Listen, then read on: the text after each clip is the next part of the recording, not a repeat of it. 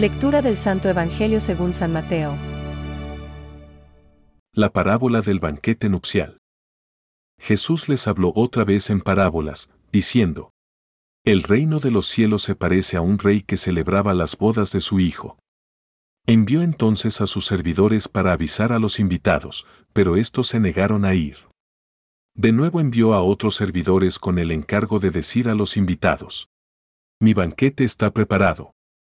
Ya han sido matados mis terneros y mis mejores animales, y todo está a punto. Vengan a las bodas.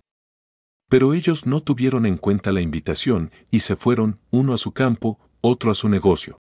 Y los demás se apoderaron de los servidores, los maltrataron y los mataron. Al enterarse, el rey se indignó y envió a sus tropas para que acabaran con aquellos homicidas e incendiaran su ciudad. Luego dijo a sus servidores, El banquete nupcial está preparado, pero los invitados no eran dignos de él. Salgan a los cruces de los caminos e inviten a todos los que encuentren. Los servidores salieron a los caminos y reunieron a todos los que encontraron, buenos y malos, y la sala nupcial se llenó de convidados, cuando el rey entró para ver a los comensales. Encontró a un hombre que no tenía el traje de fiesta. Amigo, le dijo, ¿cómo has entrado aquí sin el traje de fiesta? El otro permaneció en silencio. Entonces el rey dijo a los guardias, Atenlo de pies y manos, y arróllenlo afuera, a las tinieblas. Allí habrá llanto y rechinar de dientes. Porque muchos son llamados, pero pocos son elegidos. Es palabra de Dios. Te alabamos, Señor. Reflexión. Vayan a los cruces de los caminos y, a cuantos encontréis, invitadlos a la boda. Hoy, Jesús nos muestra al Rey, el Padre, invitando, por medio de sus siervos, los profetas, al banquete de la alianza de su Hijo con la humanidad. La salvación. Primero lo hizo con Israel, pero no quisieron venir. Ante la negativa, el Padre no deja de insistir. Mirad mi banquete está preparado. Y todo está a punto. Venid a la boda. Pero ese desaire, de escarnio y muerte de los siervos, suscita el envío de tropas, la muerte de aquellos homicidas y la quema de su ciudad. Jerusalén.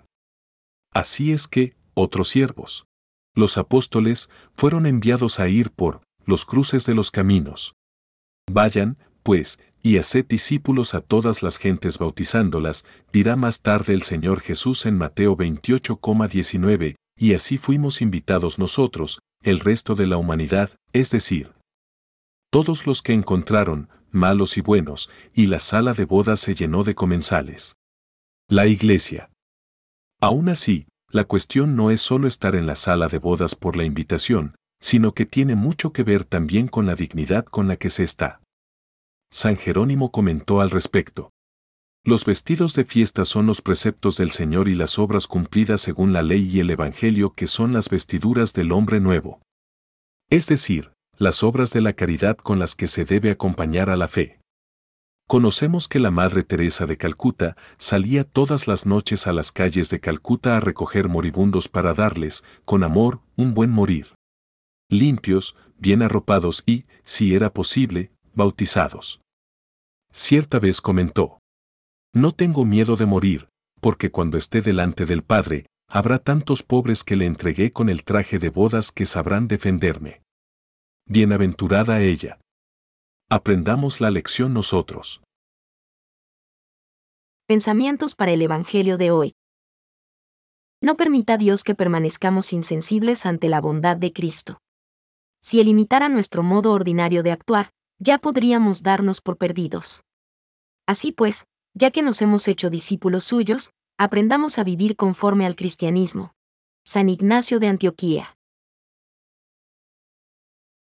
La medicina ha alargado el tiempo del hombre. ¿Pero de verdad tenemos tiempo? ¿O nos tiene el tiempo a nosotros? La mayoría, en todo caso, no tiene tiempo para Dios, necesita su tiempo para sí, para sus negocios. Benedicto XVI este misterio de comunión bienaventurada con Dios y con todos los que están en Cristo sobrepasa toda comprensión y toda representación. La Escritura nos habla de ella en imágenes. Vida, luz, paz, banquete de bodas, vino del reino, casa del Padre, Jerusalén celeste, paraíso. Lo que ni el ojo vio, ni el oído oyó, ni al corazón del hombre llegó, lo que Dios preparó para los que le aman. Catecismo de la Iglesia Católica, número 1.027.